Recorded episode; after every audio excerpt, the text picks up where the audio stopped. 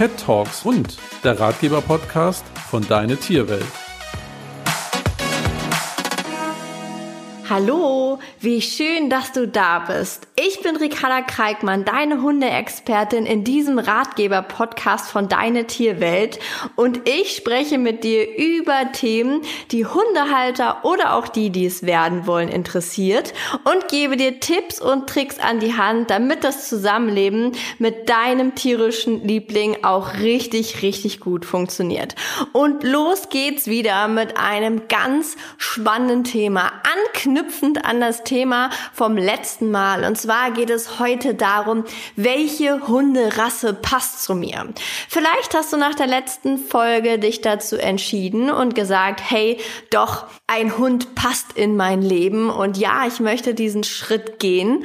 Und dann ist natürlich die Frage, okay, wenn du jetzt dich zum Beispiel für einen Züchter entschieden hast oder vielleicht für einen Erwachsenenhund, das ist ja auch vollkommen egal, aber dennoch ist ja immer die Frage, welche Rasse passt denn jetzt eigentlich zu mir? Oder soll es vielleicht ähm, ein Mischling sein, was ja auch überhaupt nicht verkehrt ist?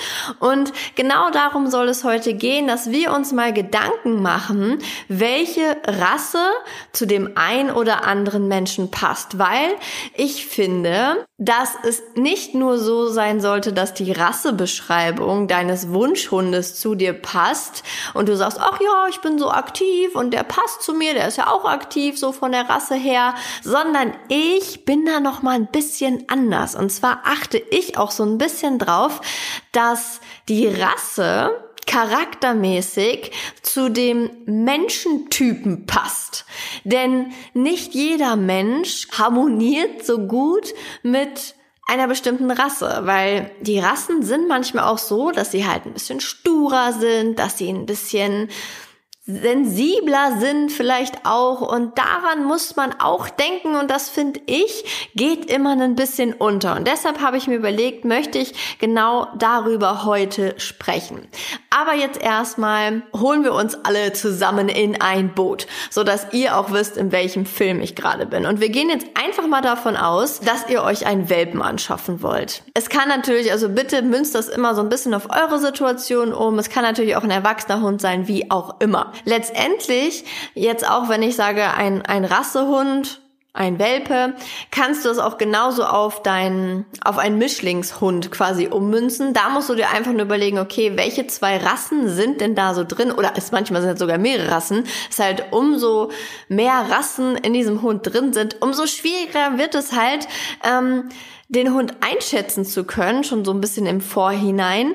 Und umso schwieriger ist es natürlich zu gucken, passt der wirklich zu dir? Weil, wenn wir uns vorstellen, wir haben vielleicht einen Mix aus Husky und Border Collie. Das ist natürlich eine ganz spannende Sache, weil auf einer Seite hat man den sensiblen Hund und auf der anderen Seite hat man ein bisschen einen dickköpfigen, eigensinnigen Hund. Da weiß man natürlich nicht, welchen Charakter solltest du denn jetzt eigentlich haben? Solltest du eher den Charakter äh, haben, der zu einem Husky passt, der sehr klar ist und weiß, was er will?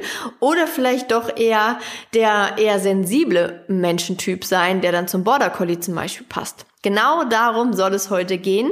Ganz am Anfang möchte ich natürlich immer sagen, die, die Rasse deines Hundes, die hat so ein bisschen damit zu tun, also sagen wir es so, man kann es nicht immer auf die Rasse runterbrechen, denn jeder Hund hat einen Charakter. Die Rasse gibt uns so ein grobes Schemata vor. Ich vergleiche das immer so ein bisschen mit uns Deutschen zum Beispiel und den Balinesen. Der Balinese, so nenne ich ihn jetzt einfach mal, und der typisch Deutsche. So, zum Beispiel der Balinese ist so total freiheitslebend.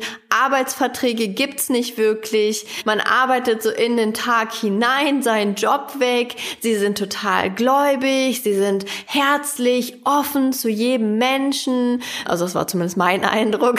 So. Und dann zum Beispiel der Deutsche braucht Sicherheit. Der braucht klare Strukturen. So, aber natürlich hat jeder Balinese, aber auch jeder Deutsche seinen Charakter. Den können wir ihm nicht nehmen. Und der könnte komplett ins Gegenteil sein sein. Es könnte zum Beispiel ein deutscher Mensch sein, der total freiheitsliebend ist und gar keine Verträge möchte und gar nichts fix haben möchte. So ein Typ bin ich zum Beispiel. Das heißt, ich würde dann schon wieder aus diesem groben Raster so ein bisschen rausfallen. Und das möchte ich euch damit einfach nur sagen, also dass ihr euch nicht zu krass darauf versteift, gerade was so in so Rassebeschreibungen steht. Also da könnt ihr euch absolut gar nicht drauf verlassen, finde ich. So ganz grob kann man das so sagen, aber immer so ein bisschen mit vorgehaltener Hand, weil ich zum Beispiel, ich habe mir auch die Rassebeschreibung eines Eurasiers, ich habe ja ein Eurasier, habe ich mir durchgelesen und da stand zum Beispiel drin, dass sie keinen Jagdtrieb haben. Dachte ich mir, ja cool, ein Hund mit Jagdtrieb möchte ich eigentlich nicht. Und dann passt das ja. Ja, Ende der Fahnenstange ist, dass die Eurasier einen Jagdtrieb haben. Also sowohl meiner als auch viele, viele andere Eurasier haben den Jagdtrieb in sich, einfach weil sie unter anderem eine, eine Rasse, also der Eurasier ist ja auch aus irgendeiner Rasse, also mehreren Rassen entsprungen. Und da war unter anderem halt eine Rasse drin, die schon Jagdambitionen hatte. Deshalb ist es eher ganz hohes Pokern, wenn ein Eurasier mal nicht jagt. Und dementsprechend war in diesem Fall die Rassebeschreibung definitiv falsch. Und daher würde ich euch immer empfehlen, wenn ihr euch nicht so ganz sicher seid mit den Rassebeschreibungen, fragt Hundetrainer.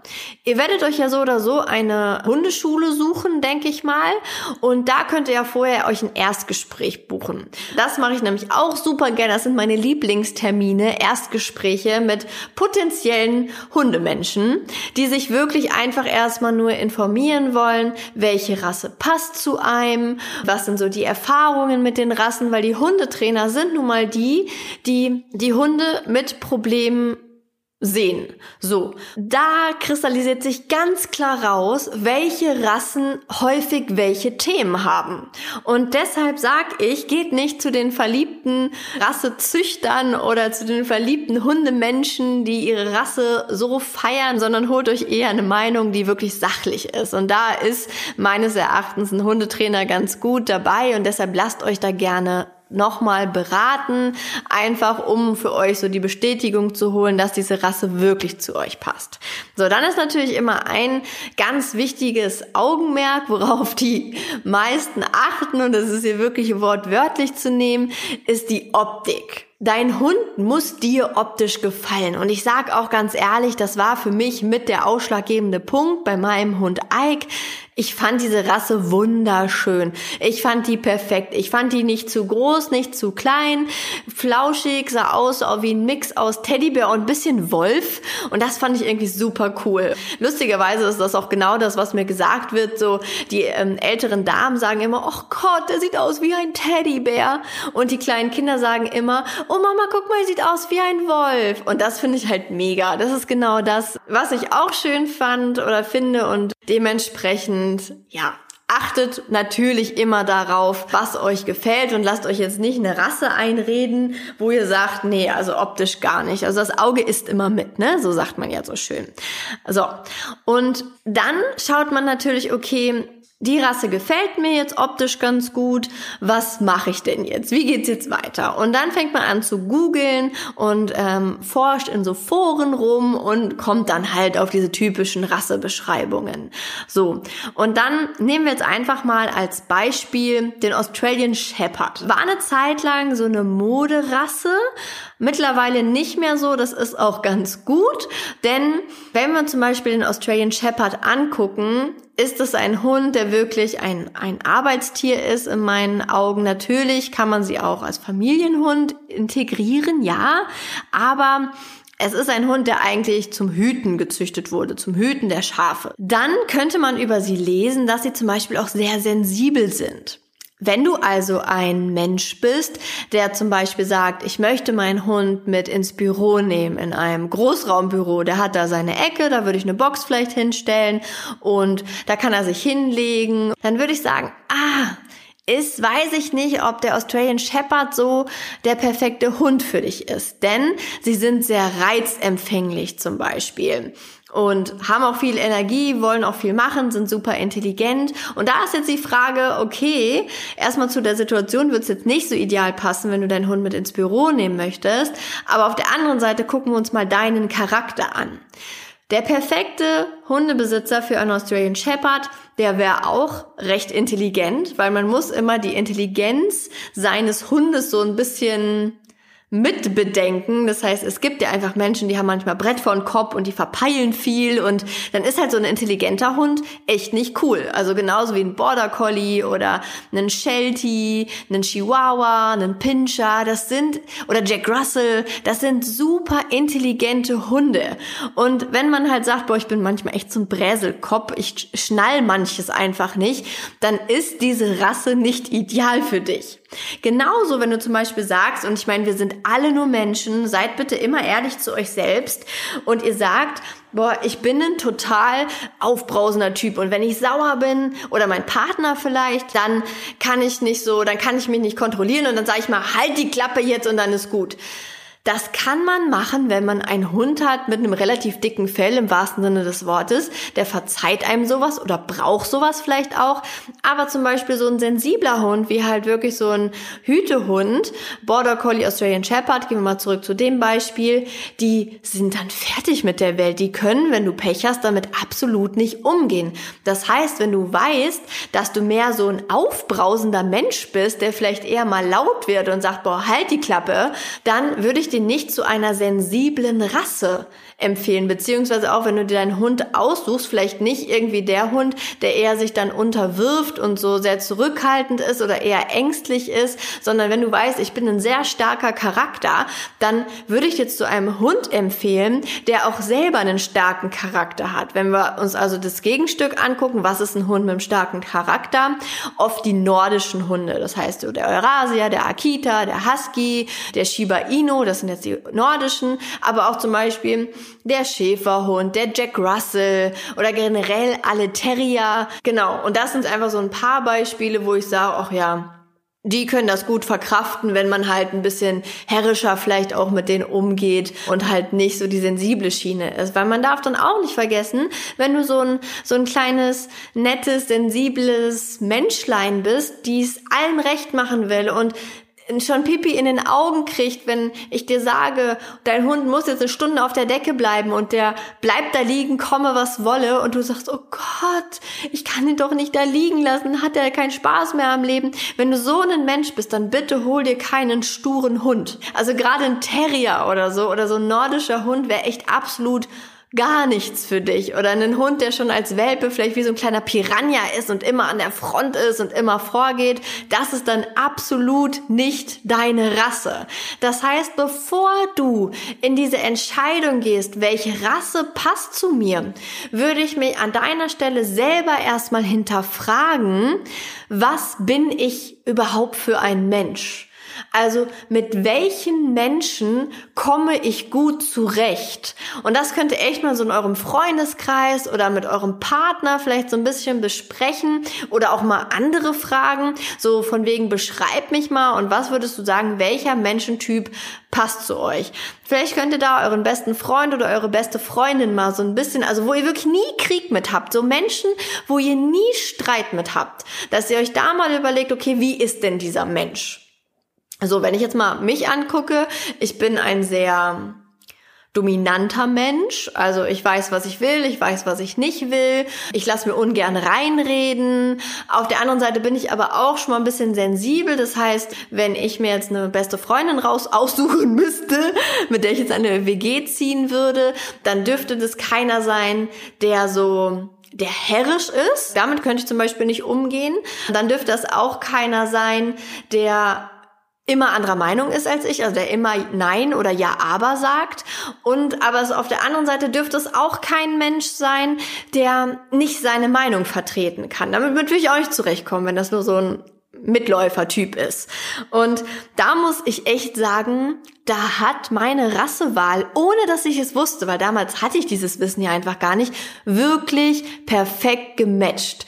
Denn Ike ist ein Hund, der ist stur, der wusste von klein auf genau, was er wollte und was er nicht wollte. Das hat er mir ganz genau gezeigt. Auf der anderen Seite kann er auch sensibel sein und das hat echt richtig gut gepasst.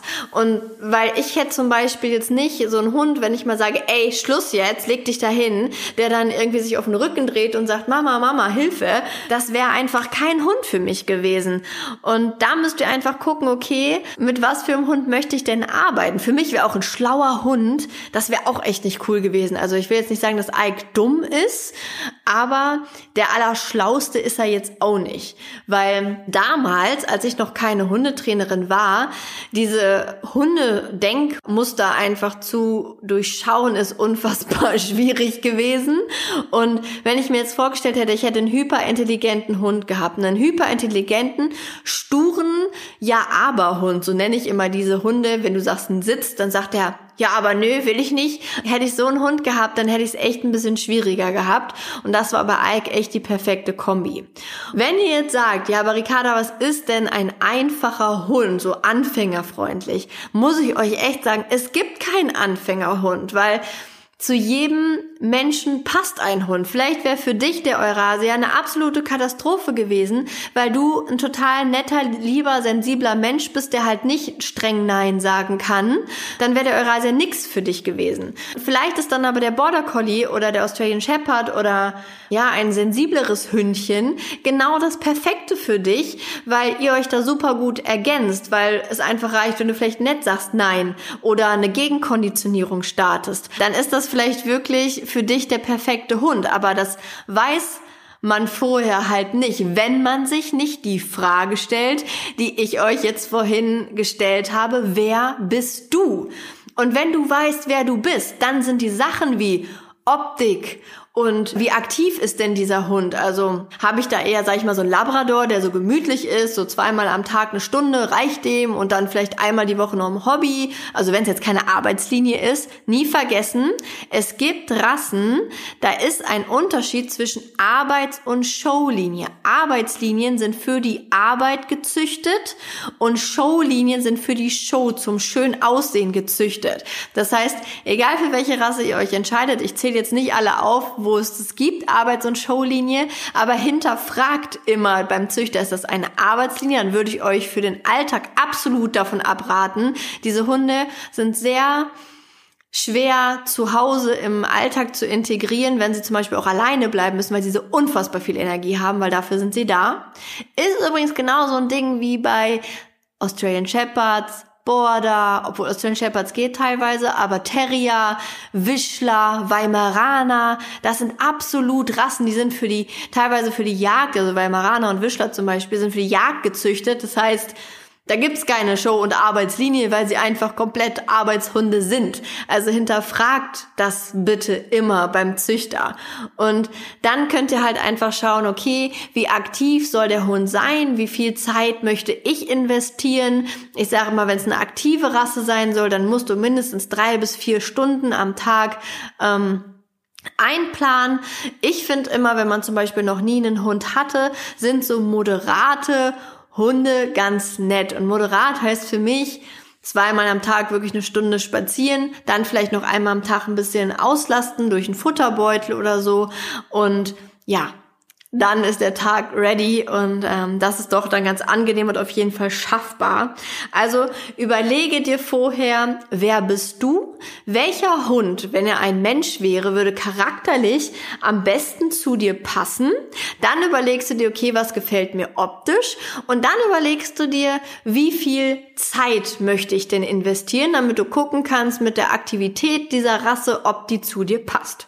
Und dann bist du schon bei deiner Rassewahl eigentlich ganz gut aufgestellt. Damit bin ich auch mit der heutigen Podcast-Folge für dich durch und sage vielen Dank, dass du auch heute wieder zugehört hast.